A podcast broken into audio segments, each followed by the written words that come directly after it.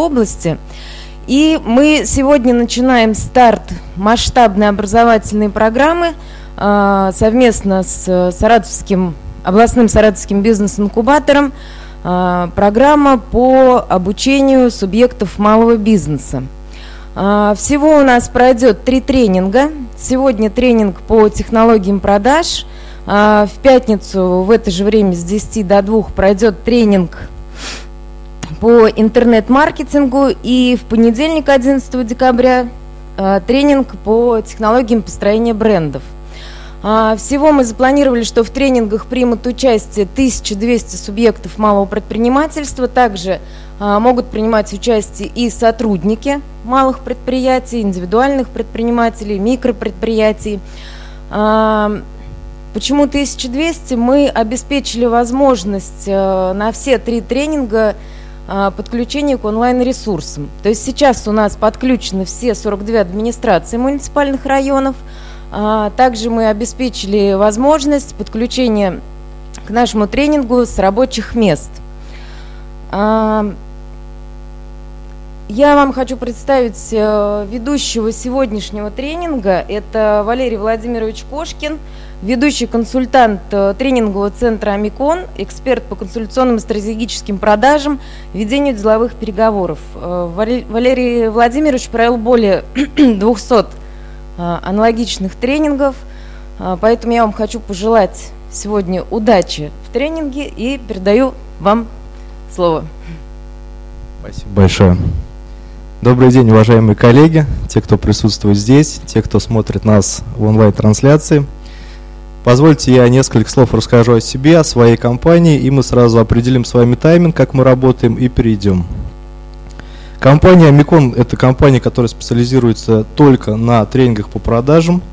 То есть вот так вот мы выстроили свою стратегию, что мы специализируемся на тренингах, но, наверное, больше даже это уже не тренинговая компания, а консалтинговая компания, потому что в последнее время мы начинаем работать, скажем, в проектах, создавая стратегию, прорабатываю структуру, мотивацию и так далее.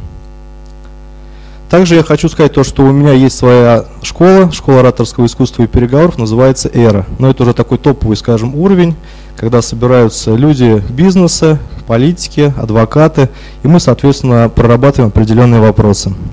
Ну, наверное, с представлением завершим, у нас будет перерыв. Кстати, мы работаем первый блок полтора часа, потом у нас 15-минутный перерыв с вами, и, соответственно, продолжаем. Завершить нам необходимо в час 30 по времени, чтобы мы могли планировать.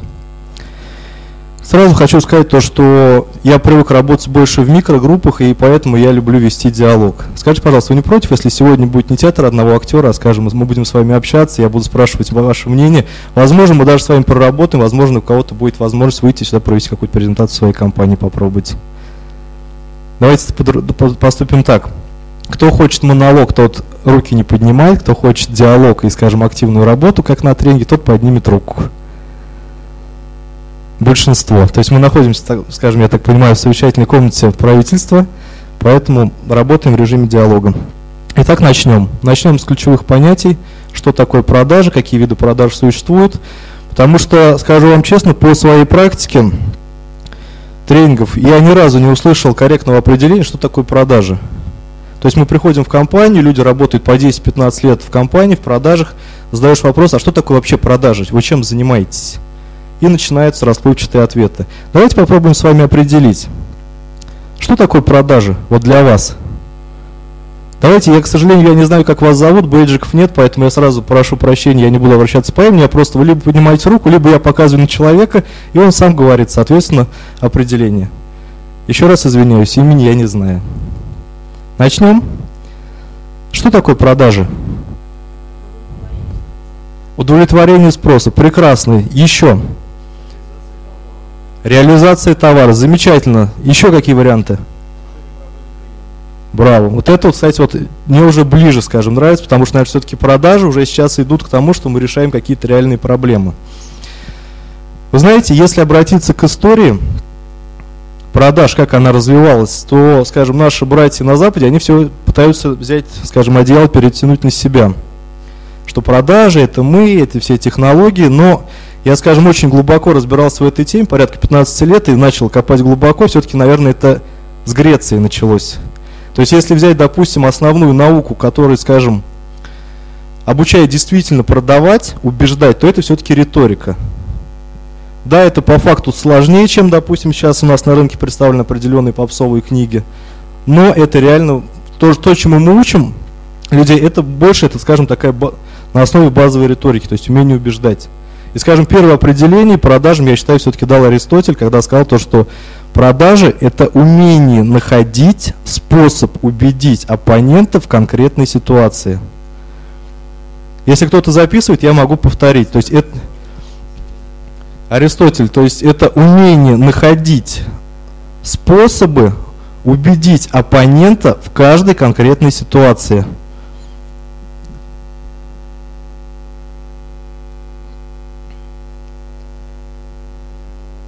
И вы знаете, на самом деле, то, что сейчас преподают, скажем, на рынке ораторского искусства, это очень далеко от ораторского искусства. Вот поверьте мне на слово. То, что преподают сейчас, это актерское мастерство. Как ходить, как дышать, как руками махать, но это не то. То есть настоящая риторика – это в первую очередь умение убеждать. И более того, умение убеждать даже не только словом, но изменяя ситуацию, изменяя контекст ситуации – Давайте я вам приведу пример, чтобы вам было более наглядно, о чем, собственно, я говорю.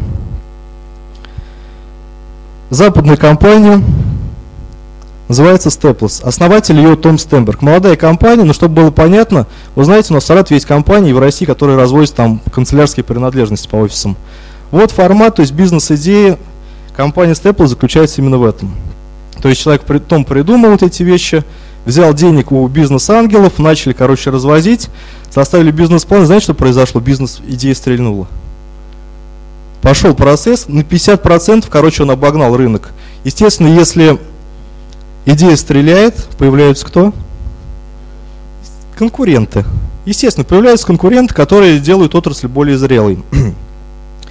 Появляется компания Office Depot, более, скажем, с мощным финансовым ресурсом, начинает открывать склады, начинает развивать логистику, то он понимает то, что необходимо уже соревноваться, необходимо догонять, а уже, скажем, воевать. Он обращается к своим первоначальным инвесторам с просьбой выделить еще денег. у него вообще нет в голове, что ему их не дадут. Они говорят, да, хорошо, Том, все, не вопрос, идея выстрелила, 27% от твоей компании еще хотим. И он понимает, что он теряет контроль над своим бизнесом. То есть, но это на самом деле, я думаю, что мы все молодые предприниматели, это довольно страшно. Как будет разворачиваться ситуация, непонятно. В итоге он с ними ведет переговоры, проводит презентации, там, как вот учат, слушает активно. Ноль. Тебе говорят, денег дадим 27%. Соответственно, что делать в этой ситуации? Если вы не можете найти способ убедить в конкретной ситуации, нужно что сделать? Изменить саму ситуацию. Том обращается в банк Goldman Sachs с просьбой предоставить ему деньги – и знаете, что происходит? Банк говорит, да, деньги дадим, 27%. Что произошло? А произошла следующая ситуация, что позиция первоначальных инвесторов усилилась. В итоге на протяжении трех месяцев он находился в размышлении, обратился к финансовым консультантам с таким вопросом. Где взять деньги? И тем задают прямой вопрос. А как ты думаешь, где берут деньги инвесторы? Где берут деньги банки? Выяснилось то, что это страховые компании, и выяснилось то, что это пенсионные фонды. А вот эти вот инвесторы и банки всего лишь выступают посредниками. То есть необходимо обращаться, соответственно, напрямую в пенсионные фонды страховые компании. Кстати, во всем мире страховые компании зарабатывают именно на размещении своих денежных средств. Но, к сожалению, вот у нас в России они хотят зарабатывать на ОСАГО. То есть не понимая, что страховой бизнес это всего лишь бизнес, аккумулирующий денежные средства, чтобы зарабатывать дальше. В итоге он обращается в пенсионный фонд, он обращается в четыре страховых компании – и компания уделяет ему деньги под 19%. Как вы думаете, что сделал Том? Он обращается к первоначальным инвесторам, говорит, господа, вы готовы общаться дальше? То есть он даже не стал да, подписывать. В итоге он размыл пакет акций, добился того результата, тех денежных средств он получил, которые хотел, за 17%. Ну, то есть более чем его устраивало. Поэтому продажи, если мы говорим, что про рынок он его размыл, он и банку продал, то есть уже ситуация изменилась, и ну, он начал вести переговоры со всеми, и он начал размывать эти, скажем, 19%, он их начал стравливать между собой. То есть он устроил по факту тендер. Он из слабой позиции, просящего, перешел в позицию сильного. И, соответственно, они уже начали соревноваться между собой. Ну, вы знаете, сейчас тоже так модно в России, допустим, когда какие-то заводы там праздник организовывают, и вот они там тендеры устраивают. То есть называется вообще, если по правильному, система обратных аукционов. Разработала компания Ford, и называется она правильно PICOS. Ну, это, так скажем, детальные какие-то вещи. Поэтому продажи – это в первую очередь умение найти способ убедить в каждой конкретной ситуации. Более того, если, допустим, присутствует продавец в шоу-рум, то есть в торговом зале, ведь у него тоже пришел клиент, и у него тоже порядка 3-4 минут, чтобы найти способ его убедить. И вот вопрос, найдет человек нужные слова вот в эти 3-4 минуты, либо не найдет. Если он их находит, соответственно, он заключает сделку и приносит нам прибыль. Либо это, соответственно, это продавец мы. Если не находит и клиент уходит, ну, дальше могут слова какие угодно приходить, какие хочешь мысли, формы приходить, но, соответственно, поезд ушел. То есть любая презентация, любые переговоры – это в первую очередь возможность. И вопрос в том, что найдем мы способ, скажем, те слова, ту форму, которую необходимо донести до человека, чтобы заключить сделку, либо не найдем. Итак, что же такое убедить? Убедить – это повлиять на решение другого человека. То есть по факту продажи – это умение управлять решениями других людей. А вот теперь у меня вопрос к вам, коллеги. Скажите, пожалуйста, а что такое решение? Вот мы все принимаем решения. Вы сегодня сюда пришли, инвестировали свое время. Мы выбираем спутника жизни, высшее образование, я не знаю, бизнес, формат бизнеса. То есть мы по факту, ну если говорить про управленство, его основной продукт – это решение – ну и вообще в целом по жизни мы принимаем огромное количество решений. Что такое решение? Давайте еще раз. Сравнение преимуществ. Это уже процесс принятия решения. Вот что же такое само решение, если вот кратко? Нет. Определение. Ну, давайте не буду вас долго мучить, так как у нас все-таки по времени ограничено. Решение – это выбор мы управляем выбором других людей. Если говорить про выбор, то выбор по факту это убийство альтернатив. Если клиент выбирает вашу компанию, он отказывает всем остальным. Если клиент выбирает ваш продукт, он отказывает от всех остальных продуктов. То есть на Западе говорят то, что решение это убийство альтернатив, убийство вариантов. То есть по факту мы, проводя переговоры, независимо от того, это B2B или B2C рынок, мы должны по факту у нашего оппонента убить все остальные варианты и подвести ему к тому, что мы лучшие. Скажите, пожалуйста, а вы когда-нибудь задумывались, вот ваша форма принятия решения, она какая? Вот как вы лично принимаете решение? Ведь согласитесь, для того, чтобы влиять на решение других людей, нужно понимать, а, какие форматы бывают и как этот человек принимает решение. Какие выгоды? На основе выгод. Хорошо. Еще какие варианты? Включайтесь, аудитория. Давайте общаться. Давайте веселиться, проведем это время интересно, используй. Давайте опоздавших спросим, ребята, а как вы принимаете решения? Вот вы когда-нибудь задумались? По мере необходимости. Согласен.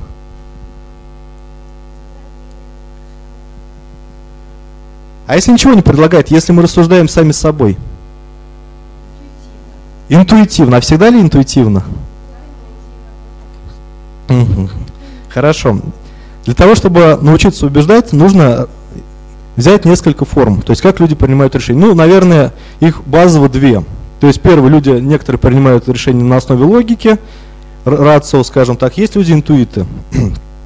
Так вот, давайте разберем эти подходы. Первое. Что же такое логический подход к принятию решения? Давайте порисуем с вами если у кого есть возможность. Вот такой вот, скажем,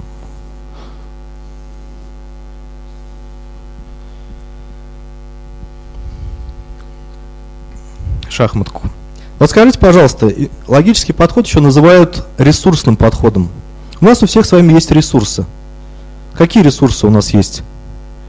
Время, абсолютно верно. Еще. Не, не расслышал? Конечно, деньги. Еще. Опыт, знания. Давайте отнесем к одному.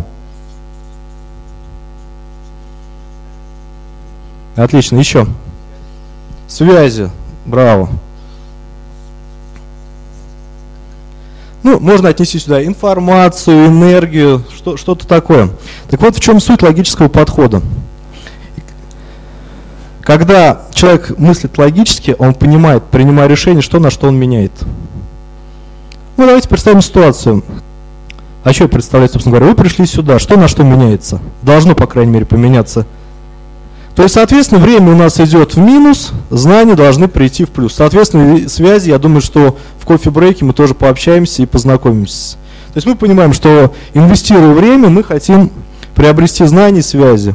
Соответственно, то же самое, когда человек устраивается на работу, он, время у него уходит в минус, деньги в плюс. Я вам приведу практический пример, как это применялось в реальной жизни. Мы курируем одну очень серьезную компанию в Москве, которая занимается продажей автомобилей. То есть прям полностью курируем. И вот мы проводили такую статистику, аналитику, почему, где мы не добираем. Что происходит? Как можно увеличить продажи? Выявили следующую ситуацию. Путем наблюдений, путем видеонаблюдений. Это абсолютно реальная ситуация. И она уже в России. Есть определенная категория молодых людей, которые приходят в автосалон с четким выбором автомобиля. То есть вот он знает, что он хочет. Ну давайте для, чтобы у вас, скажем так, включилось ваше воображение, пусть это будут, я никого не рекламирую, сразу хочу сказать, то есть ну, любую марку автомобиля, ну, давайте, я не знаю, Mitsubishi какую-нибудь возьмем. Все знают Mitsubishi машина. Ну, замечательно, вроде все покивали головой. Ну, то есть, образно, скажем, такой средний плюс сегмент, приходит человек выбирать Mitsubishi 10 ему, он ее берет в кредит, ему выписывают, уже одабривают кредит, ну, в принципе, это не сложно сейчас. И человек, когда нужно подписать договор, он, соответственно, его не подписывает. Есть такое понятие – кризис принятия решений. То есть, когда нужно подписать контракт, и ты уже понимаешь, что, что назад пути нет, вот этот сделать шаг очень сложно. И, соответственно, наш менеджер в шоуруме должен найти некие слова, чтобы, соответственно, подтолкнуть человека к этому принятию решений. То есть ситуация, да давайте попробуем с вами поработаем. Вот давайте смоделируем ситуацию. То есть у нас есть автомобиль, стоимостью, ну, я не знаю, сколько он стоит, честно говоря, пусть будет 500 тысяч рублей. Я понимаю, что я уменьшил. То есть у нас есть стоимость кредита целевого, ну, сколько он где-то, ну, пусть будет 6%. Не будем вдаваться в эти подробности. То есть автомобиль 500 тысяч рублей, стоимость кредита 6%.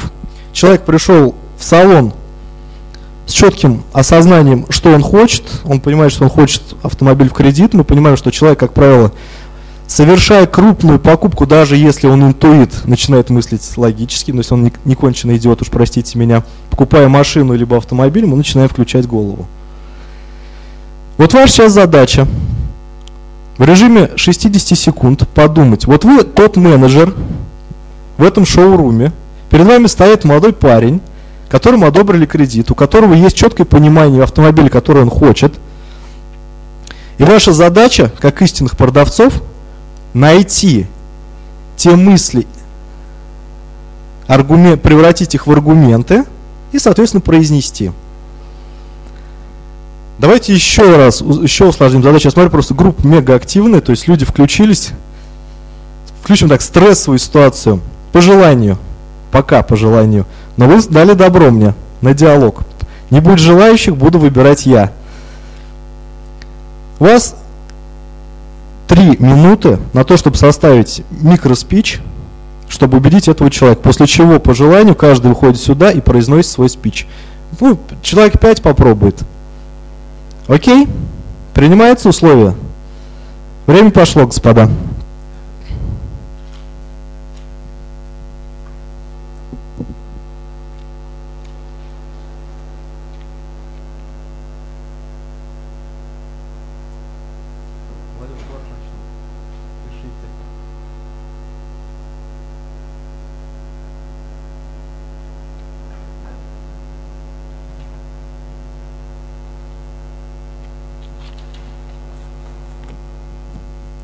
Никаких вопросов задавать нельзя. То есть вот то, что есть, человек мыслит логически, стоимость машины, стоимость кредита. Вот вам четкие, четкая ситуация. Я думаю, что люди, которые нас смотрят, они тоже, в принципе, могут поучаствовать, но, к сожалению, выступить у вас не получится.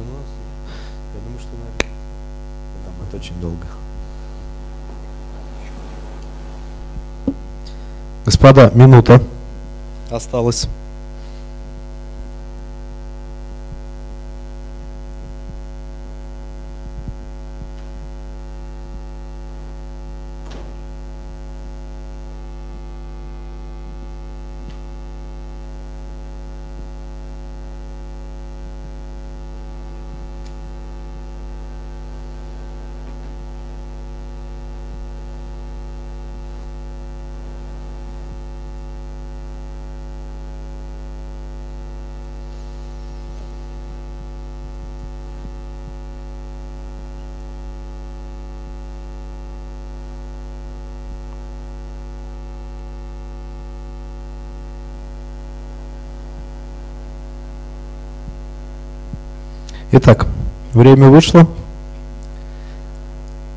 Скажите, пожалуйста, вот мы все умение находить способ, убедить в каждой конкретной ситуации. Что такое ситуация?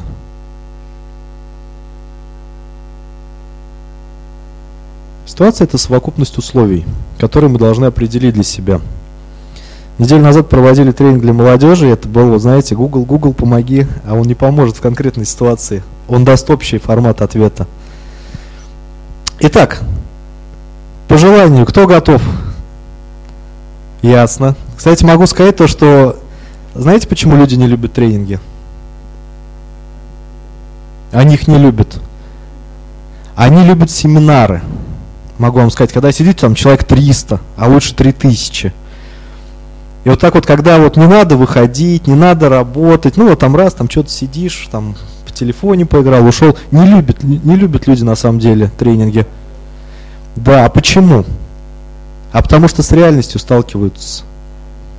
Ведь знаете, мы очень часто живем в иллюзии, что мы все знаем, что мы все стратеги, великие переговорщики, продавцы, а вот раз на тренинге хлоп, и иллюзии рушатся. Знаете, как больно? Помню, 7 лет назад начинал вести тренинги, вот с такой короной был. То есть вот ходил, поставили видеокамеру, я потом просмотрел. Полгода я сказал, видеокамеру даже близко не представляете. Почему? С реальностью столкнулся, больно стало. Но по-другому никак не вырастешь. Я понимаю, сейчас незнакомая аудитория, стрессовая ситуация, но поймите, вы инвестировали свое время, вы уже здесь. Заберите вот отсюда все. Есть три вида участников, я могу вам сказать. Первый вид участников. Я молчу, меня не трогайте. Второй вид участников. Эти люди хотят показать, что они умнее всех. То есть вот они все делают, но только вот на, на показ. Чтобы очень быстро это считывается, бросается в глаза. Третьи люди, им все равно на всех, они пришли работать, они нарабатывают свои навыки, которые должны сделать их богаче. Принимайте решение, кто вы, к какому типу участника вы хотите от себя отнести. Отсидеться или действительно поработать. Итак, если... Давайте, выходите сюда, вас будет видеть вся область, можно даже не зачитывать. Вот представим, вот ребята сидят, вот они пришли, вот ситуация. То есть они уже согласны купить, они договор, все. Да, то есть они уже выбрали автомобиль и так далее. То есть вот им уже кредит даже оформили. Не хотят подписывать, вот уже раз говорят, слушай, ну я чуть-чуть подумаю. Вообще не с ними вы поняли, что люди мыслят логически. То есть это здравомыслящие люди, ну, по крайней мере, в данной ситуации. То есть вот надо что-то сказать, практически вслед крикнуть, чтобы не ушел. Я думаю, что надо сказать, что теперь ваша Ближе, если можно, нас люди смотрят. цель, которую вы хотели, ваша мечта, машину, о которой вы столько думали, сейчас это будет проблема уже решена. Вы сейчас возьмете и уже поедете, у вас, у вас этой проблемы будет уже не будет. Можете решать другие проблемы свои будете зарабатывать на этой машине, будете выглядеть хорошо. Вы же о мне и столько мечтали. Зачем сейчас отказываться? Ну, вот моя. Да. Я предлагаю поаплодировать за смелость. Спасибо вам большое. А как вас зовут? Людмила. Людмила, скажите, пожалуйста, насколько корректно, если я вам дам обратную связь, немножко покритикуем? То есть это абсолютно, да? Ну, может быть, кто, может быть, кто-то не готов. Смотрите, мы с вами проговорили, что люди мыслят логически. А как вы думаете, вы аргументацию какую привели? То есть вы с ними на разных полушариях. Да, это бы сработало для человека, который, допустим, мыслит логически. Ваша мечта, будете таксовать, денег. Да. Давайте пять их выступим, а потом определим. Браво! Давайте поаплодируем за смелость, господа. Задние ряды включайтесь. Как вас зовут? Артур, компания Центрус. Все, можно выходить и рекламировать компанию, кстати. Давайте такой бонус будет. Строительный материал. Строительный материал. Ну, наверное, надо развеять страх перед кредитом, это первое, чего обычно все боятся. Э, визуализировать, как Людмила сказала, образ. То, что ты в машине, успевающий, там, бизнесмен, сразу другой вид у человека становится. Э, сравнить, наверное, с конкурентами, показать свою выгоду.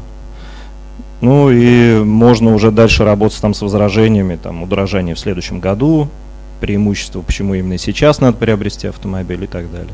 Хорошо. Ну как-то так. Спасибо, спасибо большое. Давайте с вами попробуем порассуждать следующим образом. А я вы обязательно выступите. Я чуть-чуть поправлю, и мы еще продолжим. Я рад, что у нас такая сегодня группа активная, прям супер. Особенно вот ряд, я смотрю, вот второй, так вот у нас прям... Ребят, вы там тоже не отставайте. Давайте порассуждаем. Человек мыслит логически. Чего он боится? Ответственности. Вот исходя вот из этой матрицы, что в плюс, что в минус идет, когда человек берет кредит? Деньги идут куда? В минус, а время в плюс. То есть, соответственно, ваша задача вот этот минус превратить в плюс. Пойдемте, я, я вижу то, что вы уже готовы. Ничего страшного. Давайте сейчас мы работать. Не надо здесь бояться ошибиться. Бояться надо ошибиться у клиентов. Представьте, Да, Александр, фирма Центрус. Я, наверное, вот человек, смотрю, колеблется. Я обращаюсь. А что смущает? Скажите, что смущает? Ну, как правило, ну сейчас подпишу, э, кредит это, наверное, кабала, это зависимость и так далее. Ну, несомненно, да, но без денег же ничего не бывает. Давайте так, вы хотите машину, заплатить пока трудно. Обратите внимание на 6%, близко к инфляции. Если вы берете эту машину, практически вы берете в рассрочку ее без переплаты. Обратите внимание, цифра. Сейчас уйдете, завтра мы не знаем, какие условия. Все-таки когда, а, ну, наверное, аргументы такие – вы взгляните на цифры, примите сейчас решение. Как правило, если вы уйдете, вы еще надолго отложите это решение. Ну, как-то вот к цифрам. Спасибо большое. Бой. Там можно спокойно выходить, да? Да, конечно. Так ты комментарий хочешь дать или выступить? Замечательно. Представьте, пожалуйста. Здравствуйте, Наталья, торговый дом «Аврора». Чем занимается? Торговый центр. Да, торговый дом просто. Давайте просто познакомимся, кто чем занимается. А, я хотела вам сказать, что я понимаю ваши страхи и да, процент небольшой, но поймите, что на этой машине, да, вы заработаете деньги, то есть э, если вы работаете, к примеру, торговым представителем, или а, вы просто ездите, вы экономите свое время, а, смотрите, сейчас, если вы возьмете на данный момент машину, а, ваши затраты окупятся, чем если вы просто будете копить еще там несколько лет, да, то есть а, вы выплатите кредит, и при этом вы улучшите свой бизнес, свою работу. Ну вот как-то так. Есть... Спасибо большое. Так, по очереди, то есть у нас пошел процесс, замечательно, включились, быстро вообще включились, супер. Еще два человека. Кто у нас поднимал руки? Так, тогда раз, два и три. Три человека, и потом вперед, представьте, пожалуйста. Дмитрий, Escape Me все квесты города на одном сайте. Илья Стаславович, я так понимаю, раз вы сюда пришли сегодня и сидите за этим столом, значит, на то есть веская причина. И вы проделали долгий путь от выбора этого авто среди тысяч разных марок, моделей. Выбрали банк, собирали, подписывали бумаги, и это все не просто так, наверное же. Вы хотите этот автомобиль, я это знаю, потому что я такой же человек, как и вы. У меня тоже есть цели, желания. Поэтому не мучьте себя. Берите то, что вы хотите, возьмите ручку и подписывайте. Давайте поаплодируем, в принципе, это было интересно. Ну, практически так и будет. Так, девушка, потом тогда, соответственно, вы. А давайте у меня вопрос пока вот, давайте внутренне. Вот представьте, мы тот человек в салоне. Подписали бы мы, вот те люди, которые выступали, ну предельно честно, давайте себе честно скажем.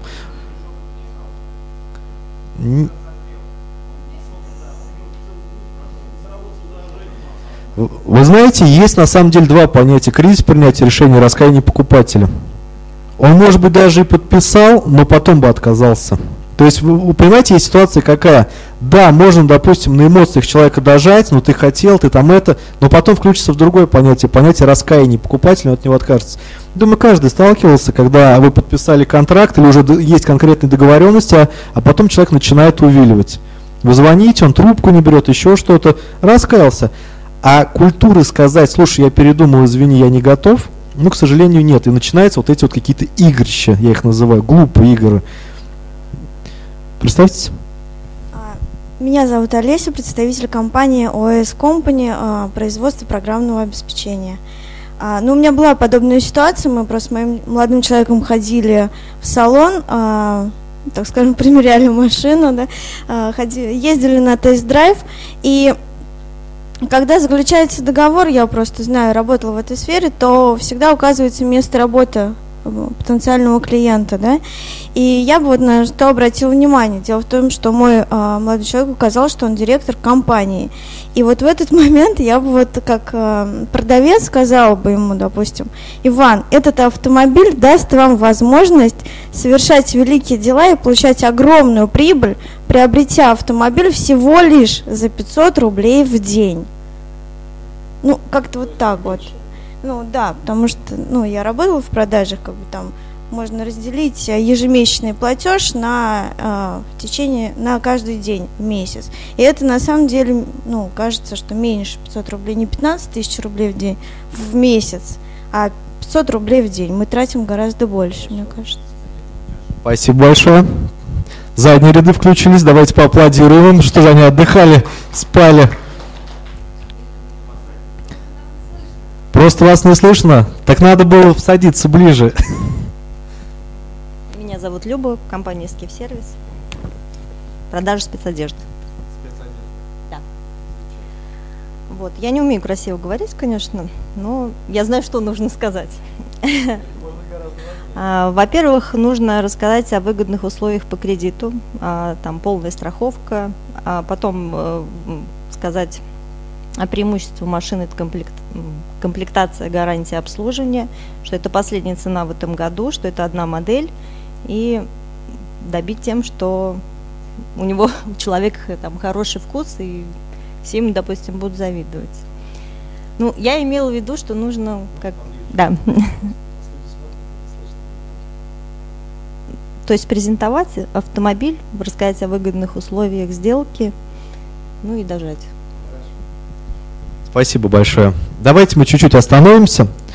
Смотрите, ну, Я вам расскажу, как было. Искали, естественно, гораздо дольше, чем 3 минуты. Следующий у меня к вам вопрос. Сколько составляет товарная инфляция в нашей стране? Реальная. Не озвученная, а реальная. Ну, я думаю, порядка 20 по каким-то позициям она составляет. От 14 до 20, я думаю, есть. Но если судя по бензину, точно. 20% товарная инфляция. Следующий вопрос. Автомобили приобретаются за валюту? За валюту. Что происходит с бивалютным коридором? Ну, как, как правило, он под Новый год туда же.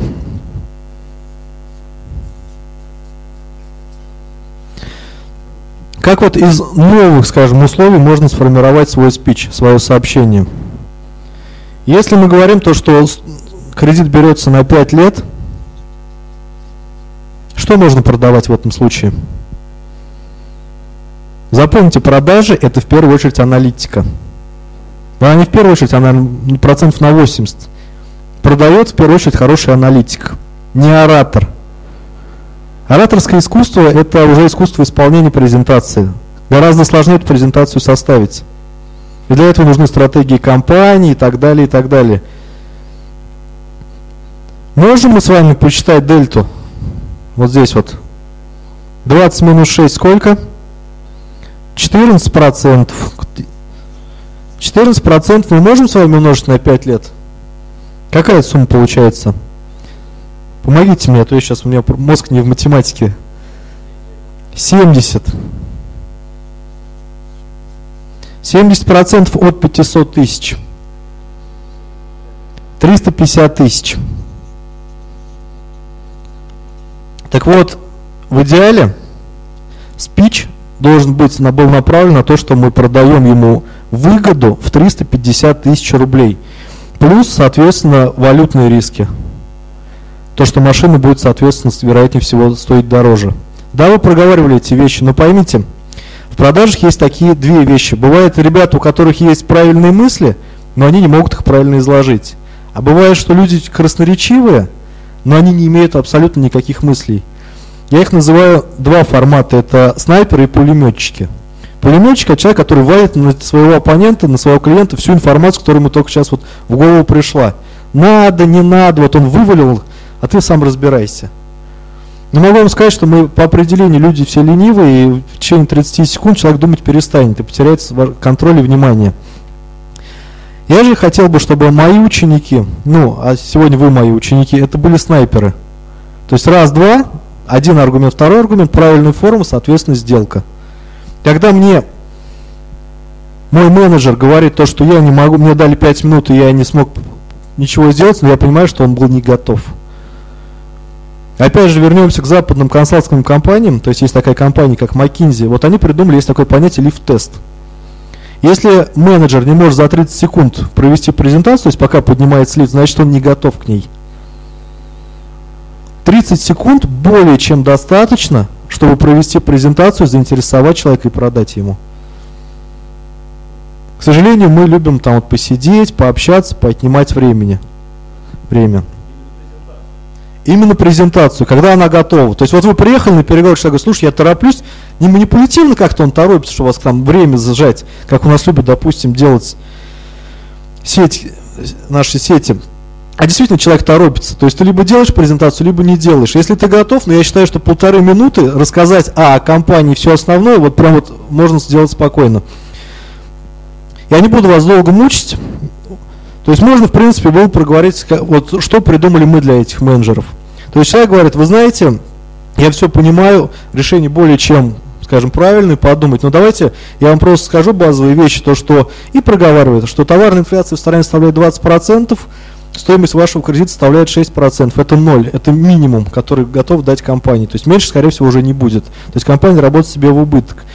За 5 лет, соответственно, мы с вами проводим расчеты, то есть мы, вы экономите 350 тысяч рублей. Более того, бивалютный коридор будет расти, и, соответственно, ваша сумма практически за 5 лет машина достанется вам бесплатно.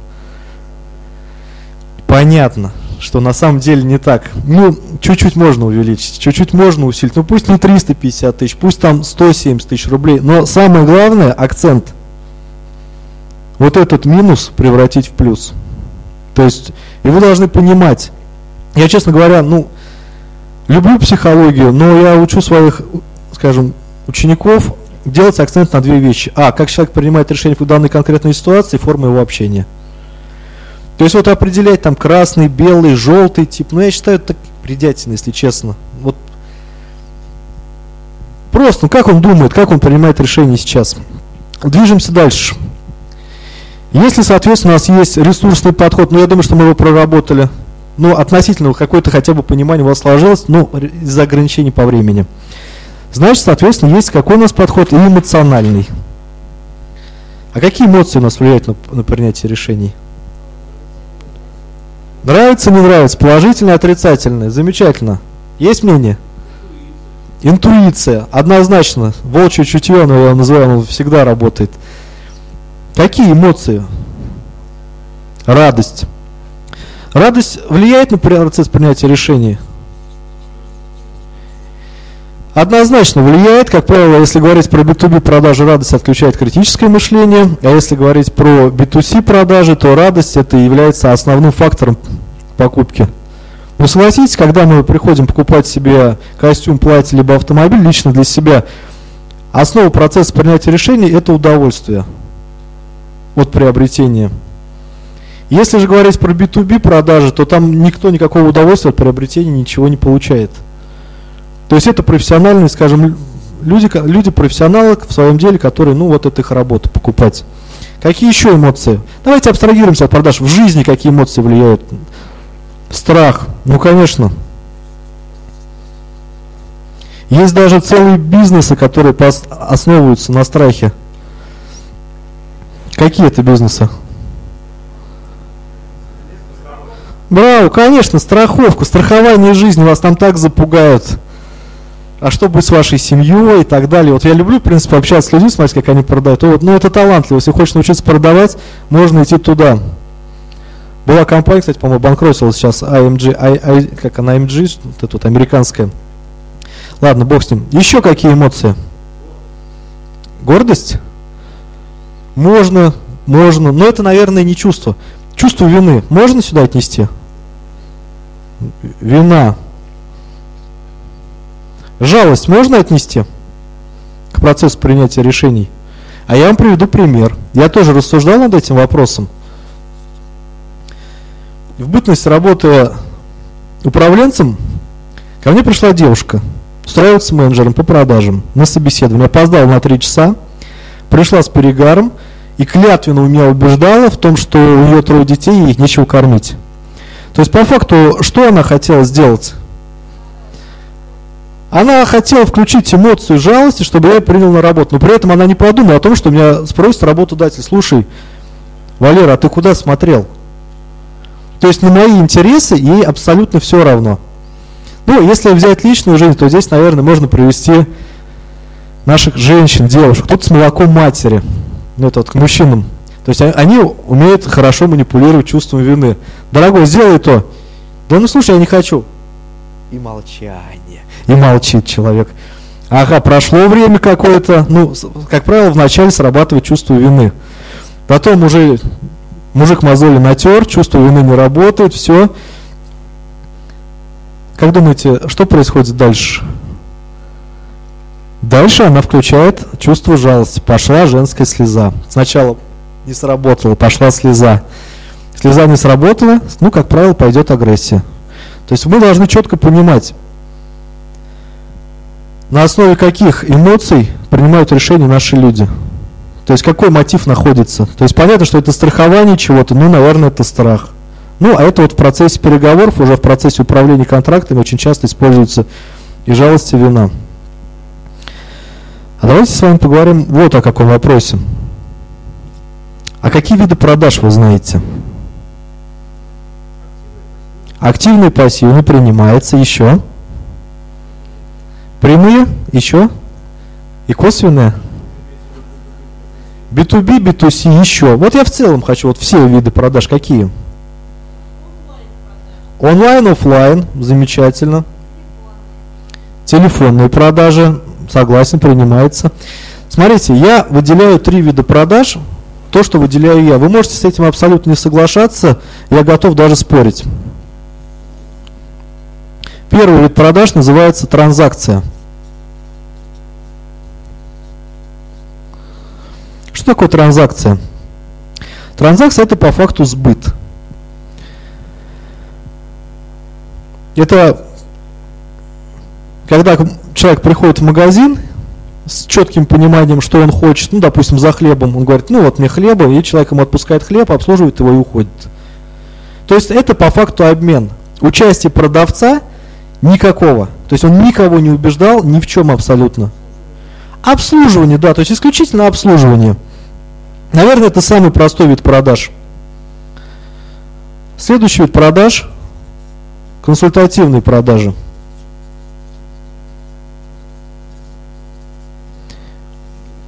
И сейчас огромное количество отраслей, они переходят именно на консультативные продажи. То есть это рынок сельского хозяйства, это компании, которые продают IT-решения, программы и так далее. То есть люди начинают уже консультировать. И третий вид продаж, это я его называю стратегический вид продаж, стратегические продажи.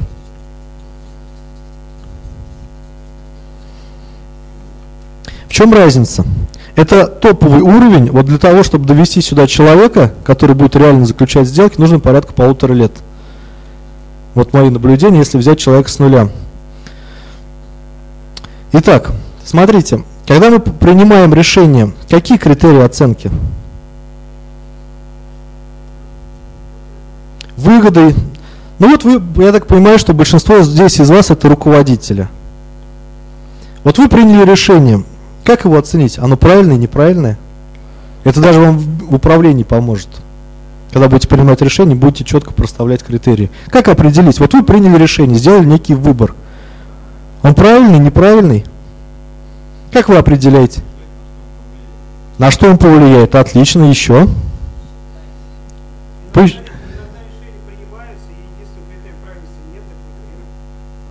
Да, это уже проверить то, что получилось, не получилось. Но ведь мы должны как-то определить и на момент принятия.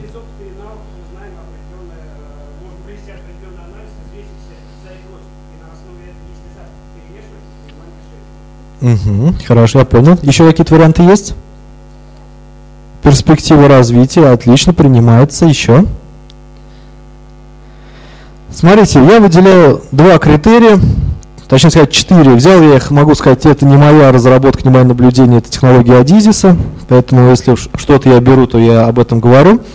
Первое – это эффективность, и второе – это результативность.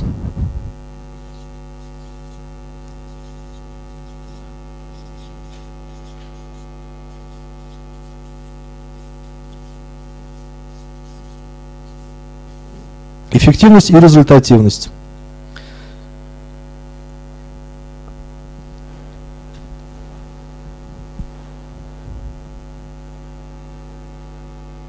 Они, кстати, выделяют еще краткосрочную и долгосрочную эффективность. Ну, если, допустим, в сфере переговоров, что такое краткосрочная эффективность? Вы заключили контракт на мега выгодных условиях. Но, соответственно, вероятнее всего, проиграли в долгосрочной эффективности. Почему? Потому что это будет разовая сделка. А? Ну, то есть он выделяет еще краткосрочные, там, долгосрочные, то же самое результативность, но мы так глубоко сейчас не пойдем. Нам это без нужды. Что такое эффективность? Абсолютно верно. То есть это возможность достичь желаемого результата минимальными средствами. А что такое результативность? Это, в принципе, результат, который мы хотим получить. Ну, давайте представим ситуацию, мы с вами решили отметить день рождения в ресторане. Мы можем мега выгодно купить, скажем, этот ресторан, эту услугу, но при этом само решение праздновать, допустим, день рождения компании, оно ошибочно некорректный пример, перефразирую. Компания планирует провести корпоратив для улучшения корпоративной культуры. Ну, образ Новый год. И решает вложиться очень конкретно. То есть они начинают проводить тендер, обратно аукционы и так далее. Вроде все купили эффективно. Но цель, результат улучшения корпоративной культуры был не достигнут. То есть здесь ресурсы, здесь результат. Так вот, в чем разница между консультативными и стратегическими продажами? На консультативных продажах клиент уже принял решение. И ваша задача лишь найти способ, как с помощью вашего продукта это решение реализовать наиболее выгодно для клиента. То есть он уже знает, что он хочет, вы должны лишь помочь реализовать это более эффективно. Это не значит, что более дешево. На этом уровне клиенту вы погружаетесь более глубоко, и вы помогаете клиенту принимать решения. То есть не как эксперт. Приведу пример. Рынок сельского хозяйства. Представьте следующую ситуацию. Мы с вами продаем семена. Ну, не знаю, там подсолнечника, кукуруз, без разницы. Мы приезжаем с вами к клиенту на переговоры. У клиента уже сформирован, соответственно, ну, карта, скажем, севоборота. И мы начинаем ему просто предлагать, слушай, вот возьми наши семена, они лучше тем-то, тем-то, объясняем почему, аргументируем, приводим какую-то статистику. Как вы думаете, к чему это будет относиться? Консультативным. Вопрос. Что нужно, чтобы компания перешла на стратегический уровень? Но это опять же здесь. То есть это элемент. Пожалуйста. Угу, хорошо. Еще.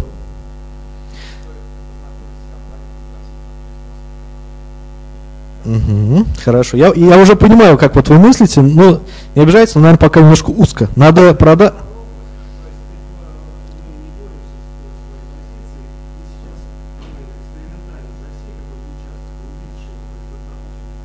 Угу. Это тоже консультативные продажи. Знаете, в чем... Угу. Смотрите, консультативные продажи по факту это есть обучение чему-то новому, но обучение на уровне эффективности. Абсолютно правильно говорите. Основной, кстати, навык, мы будем проговаривать, продавца это умение обучать. Будущее за этим. Не навязывать, не обманывать, а именно обучать. А это вот эти два уровня. Знаете, в чем сложность? Почему компании, крупные компании обратились в то, чтобы перевести вот сюда, вот на этот уровень? Я не могу сейчас назвать эти компании, потому что мы очень активно работаем на рынке сельского хозяйства. То есть принцип простой. То есть есть очень крупные холдинги, корпорации, которые собрали всех наших агрономов, бывших представителей колхозов и сделали из них продавцов. Но это, то есть вы понимаете, люди возрастные, которые, ну скажем так, к продажам относятся с довольно, мягко говоря, с прохладцой. То есть ну такой советский менталитет, что барыжничать, спекуляция. То есть нужно поменять менталитет. То есть предметные знания есть. Так вот, что произошло в отрасли? А произошло следующее, что все компании начали заниматься консультативными продажами. Пока кто-то был здесь, а уже кто-то пришел сюда, они побеждали. Те, кто пришел первым сюда. А сейчас они все здесь. Сейчас все их консультанты, агрономы, они все находятся здесь. И, соответственно, корпорации хотят побеждать. А за счет чего? Надо переводить своих продавцов на более высокий уровень. Так вот, разрабатывают сейчас такие технологии, то, что необходимо не просто помогать реализовать сев-оборот, который есть, а помогать формировать этот сев-оборот. То есть, по факту, не просто приехать, он говорит, слушай, я буду сеять раз, два, три. Ты говоришь, слушай, вот мои семена, вот мое удобрение, и там раз понеслась. Необходимо помочь, ключевое слово, помочь человеку найти способ заработать с его участка земли, если мы говорим про фермера, значительно больше – то есть мы переводим на уровень результативности. То есть необходимо разрабатывать уже маржинальность культур, проводить какие-то микроанализы почвы, то есть более сложная работа получается у продавца. Но могу вам сказать, те, кто остались здесь, их уже нет. Те, кто перейдут, если быстрее сюда, а кто-то останется здесь, их уже тоже не будет. Сейчас есть какие-то определенные, знаете, такие схемы, ну, я, конечно, над ними смеюсь, когда там к подсолнечнику подключают там токи какие-то и смотрят, что ему не хватает. То есть я общался с этими людьми, но это маркетинговые ходы, конечно, грамотные. И люди у нас пока доверчивые довольно, но я думаю, что кризис, он, уровень доверия все равно людей будет снижать, и люди будут мыслить более логично. Давайте мы с вами поговорим. Здесь понятно, что от чего отсоединяется. Возможно, что вам и транзакций хватит в вашей отрасли бизнеса. Возможно, сюда нужно перевести. Вы должны понимать, а на какой уровень нужно переводить своих продавцов, на каком уровне они сейчас находятся. Я могу вам сказать, если в отрасли находятся все здесь, отрасли, это я говорю про конкурентов. А вы уже здесь, вы победили. Но это... Я не думаю, что живое общение заменит робота. Транзакции, да, ну, наверное, уже их забрали. По факту есть, допустим, робот, который звонят и проговаривает вам какой-то спич записанный. Ну, не знаю. Ну, что эти... Да, да, да, да, да. Но там, где конкуренция насыщена, а насыщена она, как правило, там, где очень высокая маржа и деньги есть, там будут идти баталии вот здесь. То есть роботы там не помогут. А вы должны просто для себя сами определить, как вам побеждать, на каком уровне. Но могу сказать, что если вы здесь, вас не догнать. Более того, это новые вещи. Откуда они взялись, я вам расскажу. То есть это не совсем мое изобретение. Давайте мы немножко обратимся, вернемся к истории. Когда же у нас все-таки продажи получали некий такой взрывной рост в эффективности продавцов?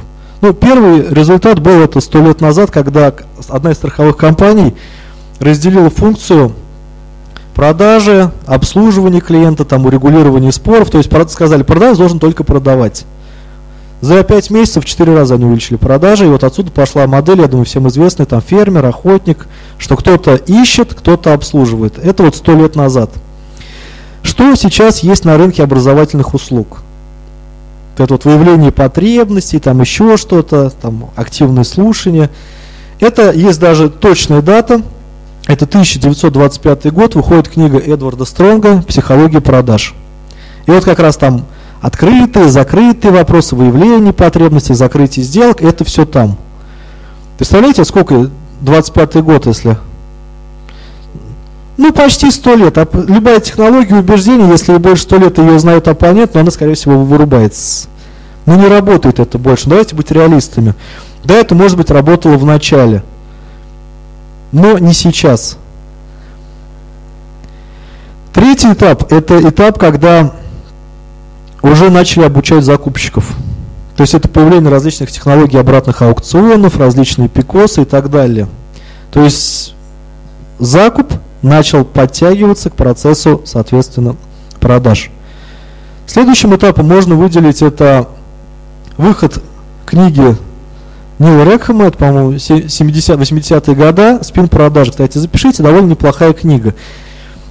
Спин, я запишу вам, чтобы у нас спин продажи. Нил Рекхэм.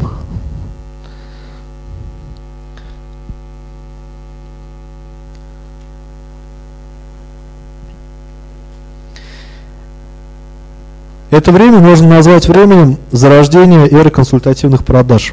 То есть спин-продажи – это аббревиатура, которая учит продавать с помощью задавания вопросов. То есть проведение презентации с помощью задавания вопросов. То есть если расшифровать это ситуационный, проблемный, извлечение, направление. То есть сначала вы вопросом выявляете ситуацию клиента, определяете проблем, показываете негативные последствия, направляете в сторону своего решения. То есть это старт консультативных продаж. И тут 2008 год. Кризис.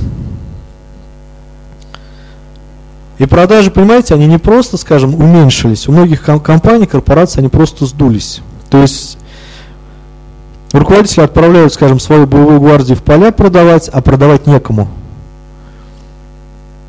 Но парадоксальная вещь, что кто-то и в кризис продавал, и продавал очень неплохо. 14 корпораций, такие как Procter Gamble, Harley Davidson, не буду все перечислять, просто не помню, не хочу вас обманывать складываются, нанимают исследовательское бюро говорят, слушай, мы хотим определить, почему они продают, а другие не продают. Что им позволяет, в чем суть. То есть мы хотим понимать, проводят 7 тысяч исследований, то есть 7 тысяч встреч, и выделяют 5 типов продавцов. То есть это не типы даже продавца, это модели поведения в процессе продажи. Ну, я вам их просто для ознакомления скажу. Возможно, вы узнаете своих продавцов и научитесь правильно ими управлять. Первое – это работяга.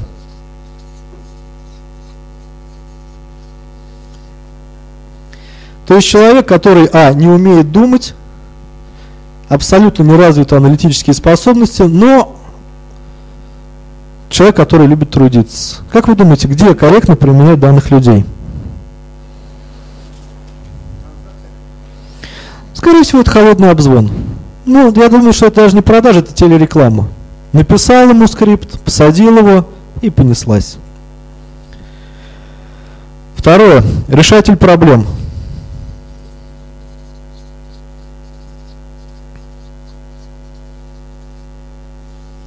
Еще раз повторюсь, это не психотипы, это модели поведения. Из названия следует, что человек делает, видит своим приоритетом решать проблемы своего клиента. Очень часто за счет той компании, в которой он работает. То есть он игнорирует интересы своей компании в угоду интересов компании клиента но проблемы решает. Его любят в компании клиента, денег не приносит. Ни в кризис, ни как бы то ни было. Следующий это одинокий волк. А, это прям как у них называется, то есть это я ничего не придумывал.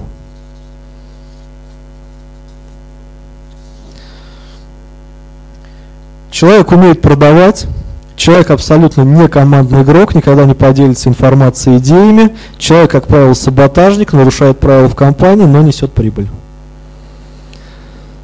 То есть нужно понимать, что ну, за неимением лучшего это лучший вариант. Следующий вариант это строители отношений.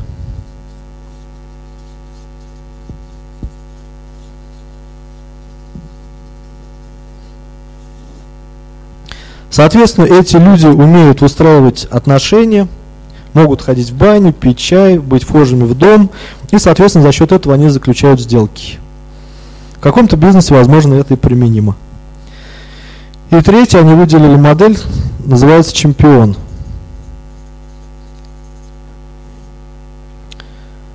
Так вот, когда, я чуть позже расскажу про чемпион, я не забыл. Они собрались, HR все HR вот этих вот крупных корпораций начали обсуждать эти исследования, их удивил, удивила очень одна вещь, что они все делали акцент, как думаете, на какую модель вот из этих, кого они подбирали в свою команду? Строители, строители отношений. А когда провели последнее исследование, показало то, что люди не готовы к отношениям, люди хотят выгодных сделок. Все, рынок отношений, более того, он даже там, где он был очень сильно развит, он умирает. То есть строители отношений по факту в кризисные времена, когда нужно воевать, отвоевывать и, скажем, зарабатывать деньги для компании, оказались наименее эффективными. Чемпионы, конечно, ну даже из судя по названию, что эти люди оказались наиболее эффективными. А как вы думаете, какая основная характеристика данной модели? Что они любят и умеют делать лучше всего? Говорить еще. Ну, понятно, что говорить это как бы очень обобщенное понятие. Либо тоже...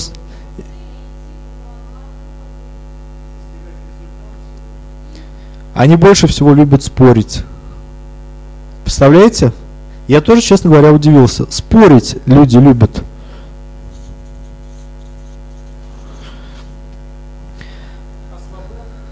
Не то, что слабо, а я потом, я видел, кстати, этих людей Эту модель, вот я их, в принципе, как бы всех своих учеников раскладываю, а знаете почему они любят спорить? И они готовы спорить, причем довольно жестко спорить. Потому что необходимо подтолкнуть, если мы говорим про консультативный либо стратегический продаж, выкинуть клиента из зоны комфорта, дать ему некий вызов. И человек любит спорить и умеет спорить, потому что он реально хочет помочь. И если у человека есть видение, что клиент где-то не дорабатывает, то он готов ему с пеной у рта доказывать, что можно лучше. Почему строители отношений проиграли? Потому что если вот этот хочет выкинуть клиента из зоны комфорта, не взять ему свое решение, то вот этот хочет, чтобы клиент принял его в свою зону комфорта. Если говорить про B2C стратегические продажи, я в Саратове видел единожды. Вот есть магазин Элис на проспекте – Вот там есть девочка очень такая невысокого роста. Вот это человек, который умеет продавать, заниматься стратегическими продажами. То есть она даже не просто подбирает тот, скажем, наряд, который девушка захотела, она формирует образ у человека и под этот образ продает все остальное. Это вот действительно человек, который умеет великолепно продавать. Но вот в B2C я, к сожалению, больше такого не видел. Если кто работает в сфере B2C, сходите, посмотрите. Мы общались с управляющим, я говорю, слушай, ну это вот да. Это либо дар, либо еще что-то.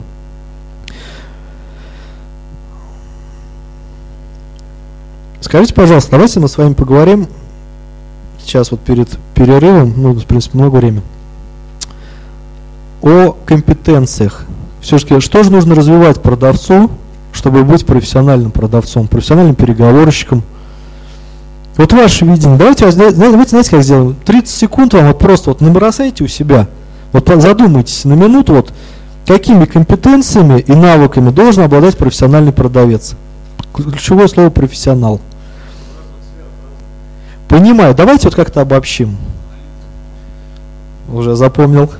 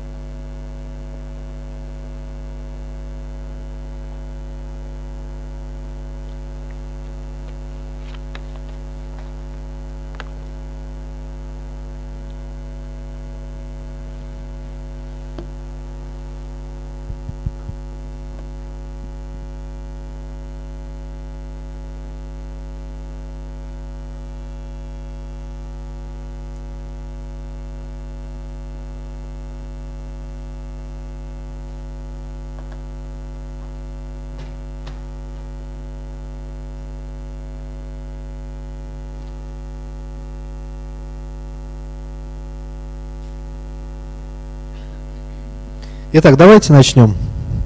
Понимаю, что времени даю очень мало, но материала у нас очень-очень много. Итак, поднимаем руку, называем свою компетенцию. Пожалуйста. Знание товара. Давайте даже мы новый лист перевернем. Да, сто процентов с вами согласен.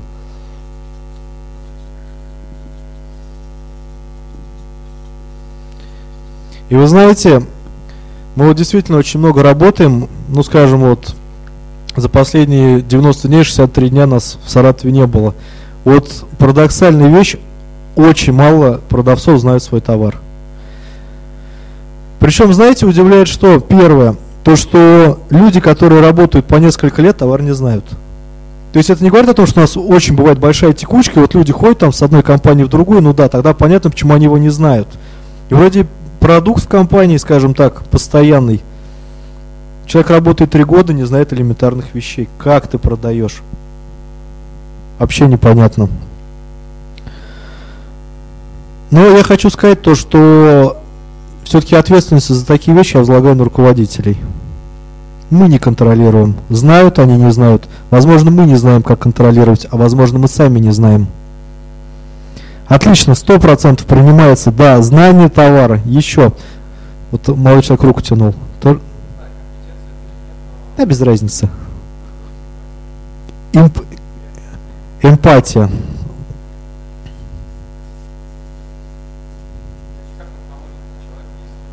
Ну, то есть эмпатия это, уме... это умение чувствовать другого человека.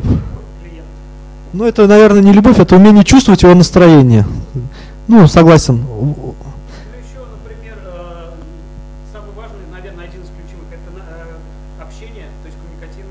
Коммуникативность.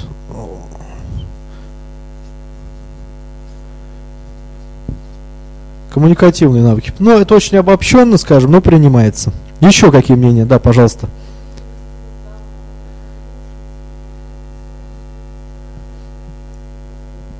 Угу. Вот так много всего перечислили.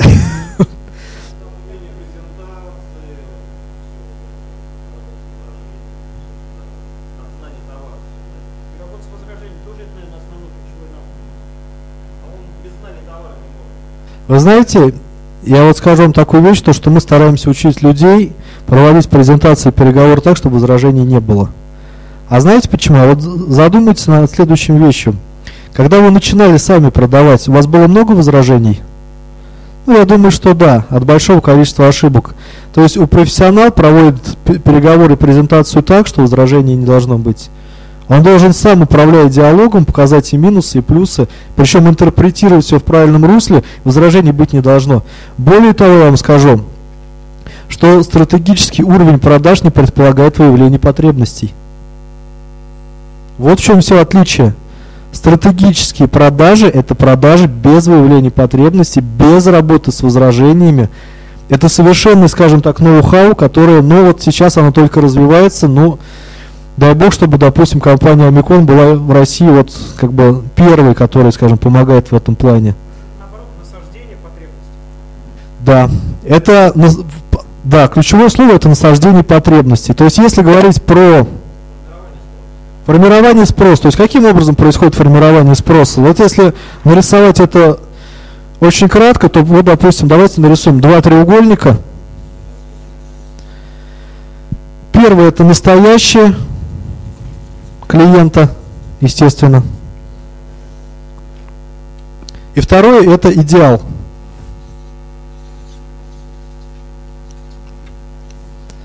Между ними, соответственно, рисуем некий мостик, стрелку, это решение. Первое – это настоящий, то есть интерпретация настоящего. То есть по факту, приходя к клиенту, мы должны знать его проблемы не хуже, чем он сам. И более того, не то, что не хуже, лучше.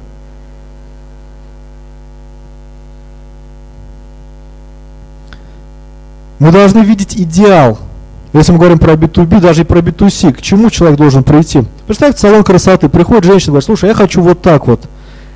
Профессионал должен сказать, тебе это не пойдет. Тебе нужно вот так, вот так, вот так. А после этого же, соответственно, предложить решение и продукт. Естественно, который продает компания. Здесь абсолютно, ну, может быть, знаете, здесь, наверное, не то, что нету выявление потребностей. Здесь есть уточнение гипотез, которые вы и ваша компания должна наработать внутри компании. То есть вы должны определить все проблемы, которые есть у ваших клиентов, даже о которых они не знают, и показать им, как их продать. Ну, давайте вот возьмем ситуацию, допустим, с тренингами. Ну кому нужен тренинг сам по себе? Никому. Продать его активно, как тренинг, невозможно. Но при этом мы должны понимать, какие проблемы может решить тренинг. И причем эти проблемы зависят от отрасли, в которую вы заходите, мы заходим. Ну, давайте я приведу вам пример по отрасли сельского хозяйства. Основная проблема то, что когда приходит новый человек, новый продавец, он не заключает сделку от 3 до 6 месяцев. Проводя тренинги, мы, допустим, провели статистику, то, что мы можем снизить этот показатель до 21 дня. Соответственно, обходится менеджер порядка 120 тысяч в месяц. То есть мы не продаем тренинг, мы продаем человеку экономию от сокращения вот этих вещей. То есть мы ему показываем идеал, у тебя 4 месяца, с нами может быть 21 день. Ты тратишь столько-то, а мы предлагаем потратить на нас вот столько-то, и, соответственно, твоя прямая выгода составляет вот столько-то. А прийти, допустим, как вот мы в начале пути были, продать тренинг, сказать, купи тренинг, он никому не нужен. Люди хотят, если говорить про B2B рынок, они хотят покупать прибыль. То же самое вот ребята выходили с IT-программами. Ну кому нужна IT-программа? Она никому не нужна. Какая? Какая?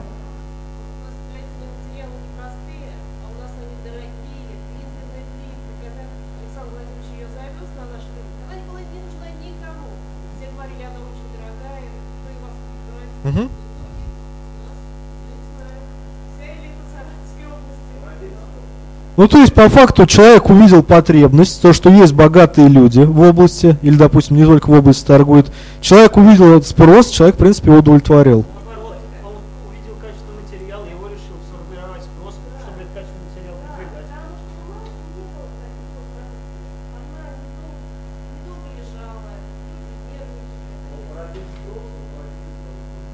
Классика жанра. Вы знаете, я вам скажу такую вещь, то что когда вы порождаете спрос, ваша отрасль незрелая. чем больше появляется конкурентов, тем более становится, скажем, насыщенной ваша отрасль, а при насыщенности отрасли что падает? Незрело это значит мало конкурентов, то есть отсутствие конкурентов. То есть либо их мало, либо они слабые, либо, ну, по-русски говоря, пирога хватает всем. Нет, это я, наверное, не то имею в виду. То есть если говорить про зрелый и незрелый, наверное, это больше к портеру тогда относится. То есть, ну, мы потом еще поговорим про стратегии.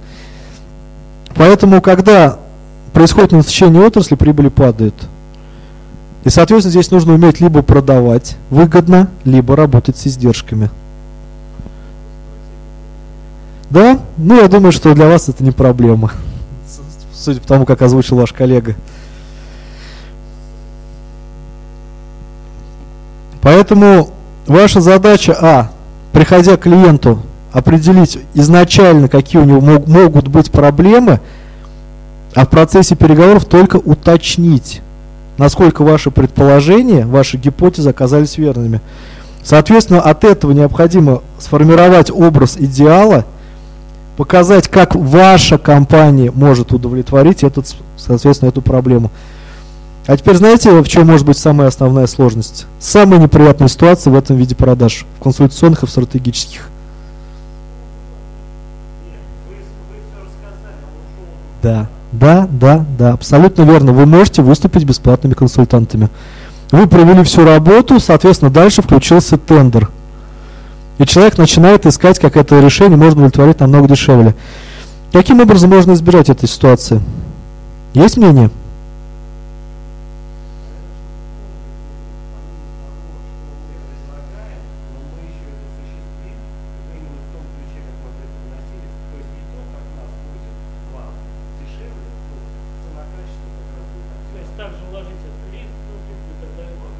Абсолютно верно. То есть вы должны сформи сформировать такой пакет, который будет очень сложно повторить конкуренту.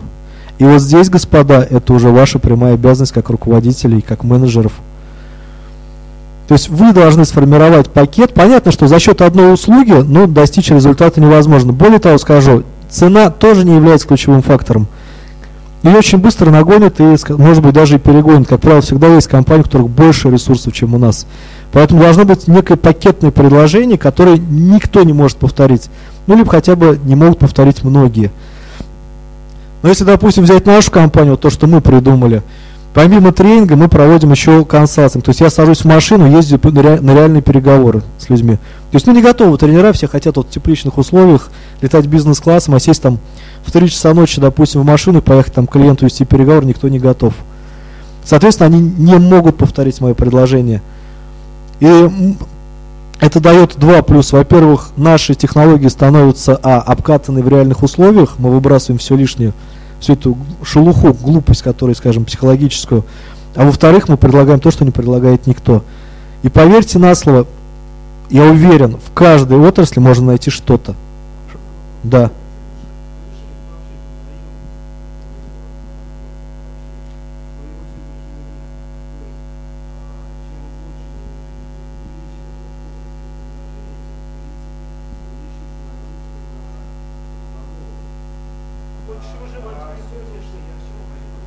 Можно я тогда дам микрофон, просто нас смотрят, люди не видят, вы тогда, чтобы камера... Вообще, скажите, это хорошо быть э, вот таким человеком? Хочу меньше делать и хочу больше иметь денег. Вообще, это ошибочная вещь или это вообще корень э, успеха? Я иными, я иными к чему хочу перевести? Вот, предположим, я вас послушал и начинаю э, увеличивать свое предложение, свои, э, ну, расширять свой бизнес. Это что подразумевает?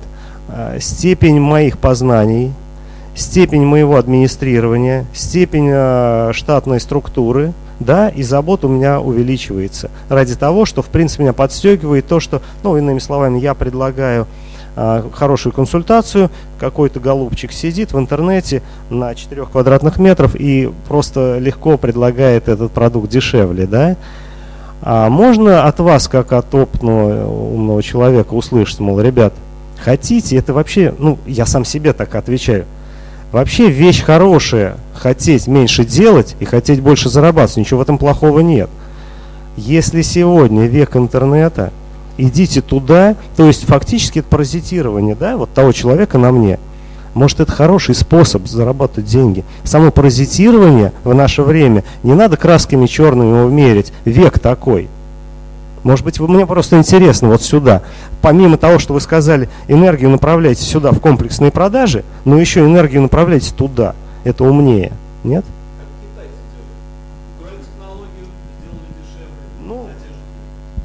Во-первых, большое спасибо вам за комплимент. То, что мне удалось произвести впечатление умного человека на вас. Вы знаете, ну, конечно, я тоже, в принципе, ленивый человек, скажем так. Но здесь нужно понимать, если бы я мог, допустим, не ездить в поля, скажем, не вставать в 3 часа ночи, конечно, я туда не поехал. Но при этом я понимаю, что в какой-то момент появится еще один Валера, либо Коля, который меня 100% догонит. Он однозначно будет моложе, он однозначно меня перегонит. Он, приедет, он придет своими технологиями, он не будет лениться ездить в поля, он не будет бояться, скажем так, пойти в поле, вести переговоры, смотреть, и поэтому он, скорее всего, меня обгонит. Он меня обгонит, а, и в продукте, б, в предложении. Да.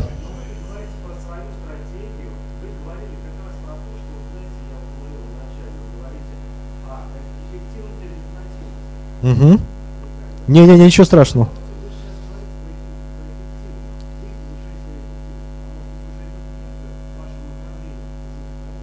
Возможно.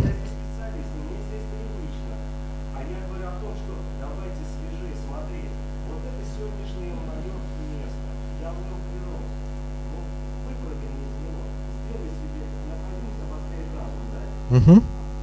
Позвольте, коллеги, я тогда отвлекусь и, ну не в качестве рекламы, просто вот очень искренне и предельно честно расскажу вам о той стратегии Амикон, когда мы его создавали какие пути, какие стратегии проходили. Вот предельно честно, предельно просто и предельно искренним. То есть мы были наемными менеджерами, я видел то, что тренинговый бизнес это бизнес, ну скажем так, довольно, так как тогда мне казалось, простых и легких денег. Скажем, ну вот то, что вы говорите, вот куда надо идти. Да, мы создали компанию, изначально в компании было Амикон 23 направления. И тогда передо мной встал выбор. А. Либо я становлюсь в чем-то одном, но лучший в стране. Не обязательно медийной личностью. Я, кстати, не очень хочу быть медийной личностью. Либо я, соответственно, веду все, но вот я такой местечковый парень. Я работаю по Саратову. И я принял решение, то, что надо фокусироваться. То есть надо фокусировать свой бизнес и идти, соответственно, куда-то.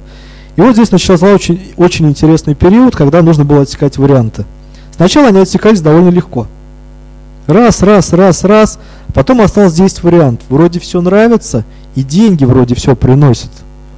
Как отсекать дальше? Ну, тут как бы уже стал Самир помогать, и когда вот уже мы подошли к 4, было, осталось 4 варианта,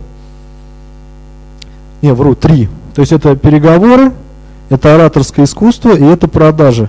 Я понял то, что отсекать, а я больше ничего не хочу, но по сути это одно и то же. Но если я оставлю ораторское искусство и переговоры на базе Амикон, я проиграл. Ну, скажем так, не захотят топовые бизнесмены компании Роснефть учиться переговорам у человека, который учит продавцов. Ну, давайте быть реалистами. Соответственно, если ты хочешь использовать две возможности, необходимо открывать отдельную платформу под все эти вещи. Так появился еще один сайт, еще одна компания, которая называется Эра. То есть хочешь использовать две возможности, создавать две компании. Но это я так рассуждаю. В принципе, могу вам сказать следующую вещь. Когда вот я только определился, мир постоянно меня провоцировал. То есть, слушай, а давай вот этот вот проведем тренинг. Вроде деньги предлагают, я ты до этого всех изучил. Я раз говорю, слушай, а давай проведем раз, провожу. И знаешь, что происходит? Вот есть какие-то там восточные там колеса сансара, возможности, и все останавливалось. Все. Вот я нарушил свою как бы стратегию, которую я выбрал, и все. И вот полгода ты образно сидишь там без работы. Вот опять дисциплину вырабатываешь, вот дисциплина это огромное качество вот в исполнении решения. Опять дисциплина, опять фокус, опять раз, потихоньку, потихоньку, опять все раскрутилось. Вот сегодня в таком красивом зале с такой замечательной аудиторией работаю. Опять уверен, сейчас вот будут прово- спровоцируют меня мир, нарушу, допустим, свое слово, свою стратегию. Опять, соответственно, я остановлюсь. Но чтобы вам было более понятно, существует три вида стратегии. И какую, какую выберете вы в своей компании, это ваше дело. Первая стратегия – это лидерство по издержкам.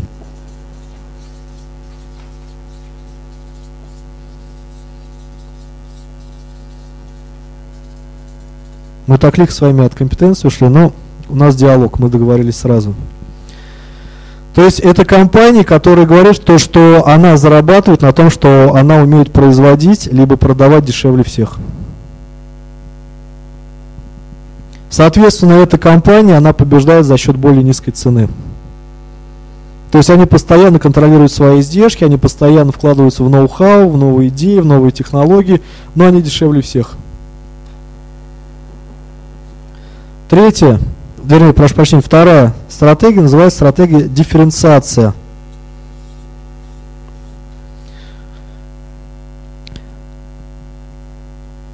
Стратегия дифференциации предполагает отличие от конкурентов, то есть отстройку от конкурентов на основе характеристики продукта, либо сервиса – И здесь фантазии, ну скажем, ограничена только собственной фантазией. Если это салон красоты, я не знаю, ну везите какие-то новые услуги, предлагайте, я не знаю, там, чтобы змею, змею можно было погладить, собаку там. Ну это не важно. Но должно быть какое-то отличие. Чем вы, клиент должен понимать, а чем вы, собственно говоря, отличаетесь? И, соответственно, третья стратегия – это стратегия фокусирования.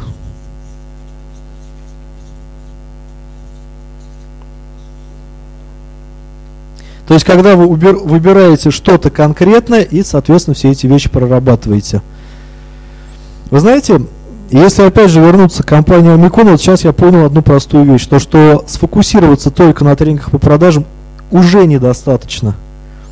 Люди хотят, чтобы тренер был экспертом в их отрасли. А это возможно только если выбрать три базовые отрасли, на которых я буду фокусироваться, и компания Omicron. Ну вот так вот оно. Если реально продавать, реально убеждать клиента, почему он должен выбрать меня, то, соответственно, должны быть три отрасли. Вы знаете, я на самом деле пока своими партнерами не определил. Одна, да, это 100% сельское хозяйство, ну, быть надо предельно честным, то есть мы понимаем, что и государство инвестирует, и если уже закончатся деньги там, то они закончатся, как, наверное, везде. Соответственно, следующее мы для себя определили – что это должны быть отрасли, которые производят либо продают сложный технический, сложный химический продукт. То есть это могут быть стройматериалы какие-то там, я не знаю, ну, разные абсолютно. Но это должен быть сложный продукт. Там, где мы, соответственно, со своей технологией, своими технологиями продаж будем наиболее востребованными. Поэтому вот три базовых стратегии вы должны для себя определить. Вы дешевле всех, вы чем-то конкретно отличаетесь, то есть у вас пакетное предложение – либо вы просто выбираете узкий сегмент и, соответственно, его обслуживаете. Но опять же, фокусирование стратегии является в каком смысле? В том, что вы эксперты по каким-то проблемам. А это не мое. Это Майкл Портер. Кстати, запишите, пожалуйста, книги. Вот посоветую вам. Сразу хочу сказать, книги, которые я советую, они очень тяжелые к прочтению. То есть это не попсовая литература но они совсем дешевые. Майкл Портер «Конкурентная стратегия». Майкл Портер «Конкурентная стратегия» – это такая синяя книжка, она посвящена анализу отраслей. То есть, прочитав эту книгу, вы сможете проанализировать ту отрасль, в которой вы работаете. И вторая его книга, она более большая, это называется «Конкурентное преимущество».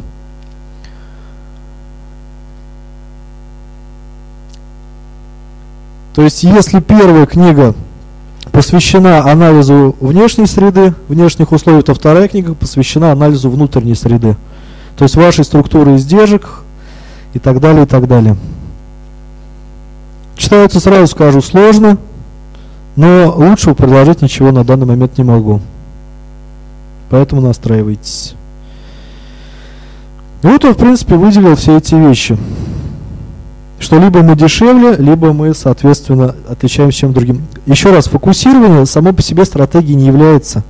Фокусирование цены должно быть иметь конкретную ценность для клиента. Что вы, а, удовлетворяете его, допустим, потребность лучше, быстрее и так далее. То есть, если вы просто говорите, слушай, я сфокусировался, ну и что? То же самое с дифференциацией. Ваши структурные отличия, характеристики должны иметь ценность для ваших клиентов.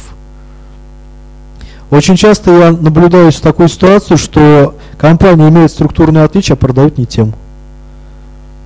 Вот неправильно сегментировали рынок люди, и, соответственно, бедные продавцы звонят, отправляют презентации тем, кому это, в принципе, никакой ценности для них не имеет. То же самое, выбирая стратегию лидерства по издержкам, но нужно понимать, а с кем вы конкурируете. Если вы, допустим, продаете часы Rolex, ну, скорее всего, там ценности никакой в 100-200 долларов иметь не будет.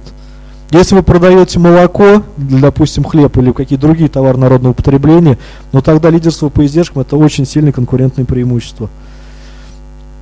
Но опять же хочу сказать то, что в любом случае нужно стремиться к созданию брендов. Вот то, что нам озвучили, у вас будут какие-то семинары здесь проходить. Ключевой фактор это бренд. Кстати, кто не знает, что такое бренд? Как это вообще, откуда это слово появилось? Это клеймо на заднице корова. Так что вот когда вам говорят бренд, бренд, то есть вот изначально американцы придумали бренд отличие коров. А?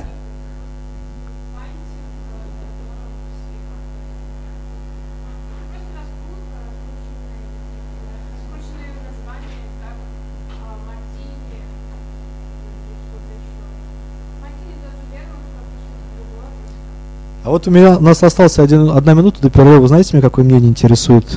Я вот для себя вопрос ищу, а вы мне, может быть, подскажете. Вот мир уходит от бренда зависимости, либо не уходит?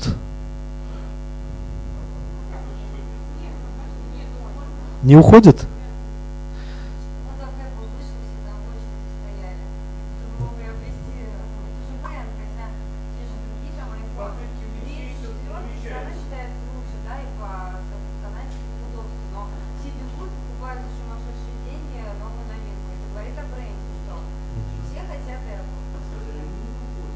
Мир уходит. Ну, допустим, мы в России уходим от брендов. Я просто вот смотрю, допустим, у нас были на проспекте магазин Nike, Reebok, они закрылись. Я вот, допустим, для себя не могу определить, вот, допустим, купить себе штаны за 1000 рублей, либо за 5000 рублей, хотя никакого отличия по, по факту иметь не буду. Те же самые лекала, скажем, и ткань даже та же самая. Самое главное то, что когда в 18 лет я разгрузил вагон и купил себе первые штаны Adidas, я понимал, что я буду крутым что я буду идти, все будут говорить, он в Адидасе идет, какой серьезный парень. Но никто не будет знать, что я разгрузил за, эти, за этот Адидас вагон. Ну, да, ну давайте